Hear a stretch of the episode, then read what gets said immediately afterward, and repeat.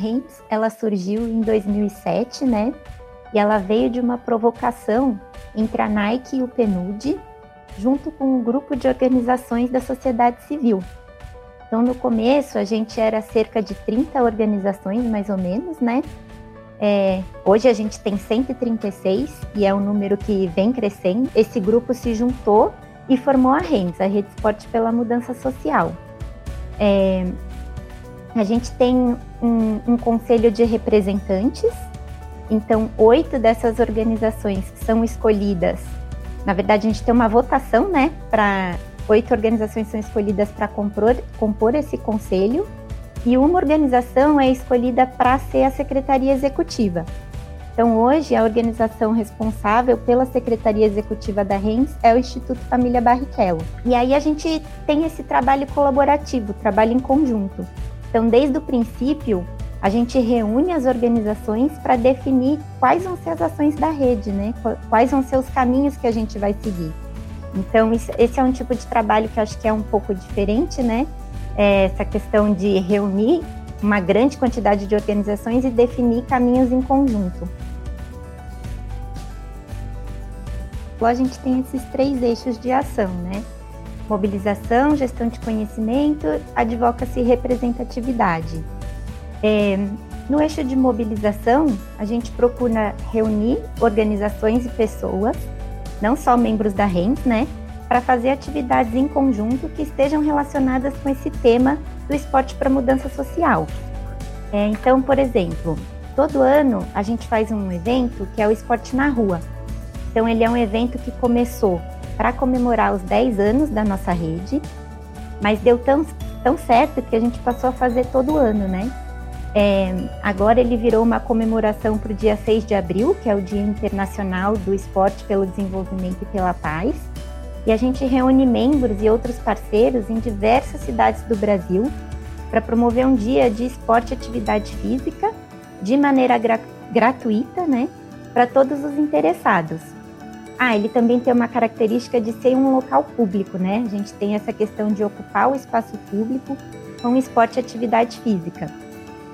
Então, esse é um exemplo que a gente faz de um evento que a gente mobiliza muitas organizações e pessoas em torno da nossa causa do esporte para mudança social. É, a gente tem também o eixo de representatividade e advocacy. Então, a gente trabalha para ajudar a construir e aprimorar políticas públicas que são voltadas para o esporte para o desenvolvimento humano. Então, por exemplo, tem o Conselho Nacional do Esporte. A gente tem duas cadeiras nesse conselho, né? Então, a Ana Moser e a Leriana, que são do Instituto Esporte e Educação e do Instituto Reação, e são membros do nosso conselho, fazem parte desse conselho, né, para representar, para falar sobre e defender o esporte para mudança social. É, a gente também trabalha muito com, com as questões da lei de incentivo, né? Então, essas organizações que fazem parte da, da muitas vezes têm, têm como principal fonte de financiamento os recursos que vêm da lei de incentivo. E aí a gente entende que, que as diversas leis que existem, né, nos diversos âmbitos, federal, estadual, é, elas podem ser aprimoradas. Então a gente faz essa ponte entre as organizações e o poder público, né? A gente avalia o que, que pode ser feito para melhorar e entrega essas necessidades, né, essas sugestões para o poder público e por diversas vezes a gente consegue ter melhorias, né, nesse tipo de lei. E aí isso é benéfico não só para os membros que usam bastante, mas para qualquer organização que, que usa lei de incentivo. E além desse eixo, a gente tem também o eixo de gestão do conhecimento, né?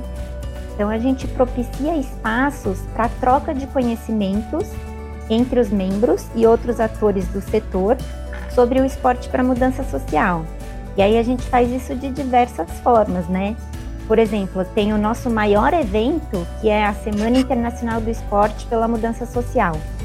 Então, normalmente ela acontece a cada dois anos e a gente traz muitos especialistas, né, para abordar diferentes temáticas aí ligadas a esse grande guarda-chuva. É, a gente tem também os nossos encontros nacionais, né? Normalmente a gente faz dois por ano. Inclusive, é, a, a gente vai ter encontro nacional nesse ano, né?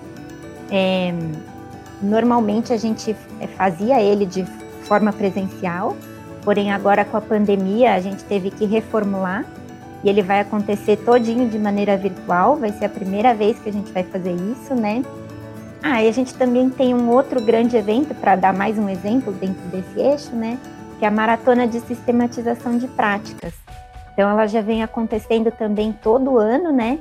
Normalmente a gente faz lá no fim do ano, em dezembro, e é uma maratona mesmo, porque é uma correria danada, tá no fim do ano, né? Todo mundo com muitas coisas para fazer e finalizar. E, mas é um espaço muito legal que várias organizações que são da RENS e que são de fora também se reúnem para trocar conhecimentos, aprendizados, metodologias, né? Enfim, para trocar o trabalho que elas realizaram durante o ano. É, também sempre ligado ao esporte para a mudança social.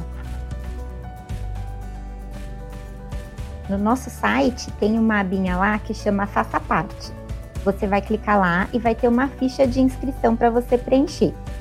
É, a gente faz duas entradas de novos membros por ano. Então a gente faz uma no meio do ano e uma no final do ano. É, recebendo essa ficha, a gente vai fazer uma análise e vai entrar em contato com as pessoas solicitando é, alguns documentos. Então, você pode entrar na REN sendo formalizado, né? Ou seja, com o CNPJ, ou você pode entrar sendo uma organização informal também. Se você for formalizado, você vai ter que mandar para a gente é, o cartão do CNPJ, uma cópia do seu estatuto e um relatório com descrevendo as suas atividades do exercício anterior. E se você for informal, você manda para a gente é, esse relatório, clipping de mídia, se você tiver, né, notícias da sua organização que saiu, é, folders, enfim, alguns documentos que você tenha para comprovar o, tanto a existência da rede, da sua organização, quanto das atividades que você desenvolveu. Com tudo isso em mãos, a gente vai fazer uma análise é, dentro da secretaria executiva depois dentro do Conselho de Representantes e depois com todos os demais membros que fazem parte da rede. É, e depois que isso finalizar, a gente passa o retorno então para quem se candidatou. Esse que é, que é o processo para entrada na rede. Demora mais ou menos uns dois meses para a gente conseguir finalizar tudo.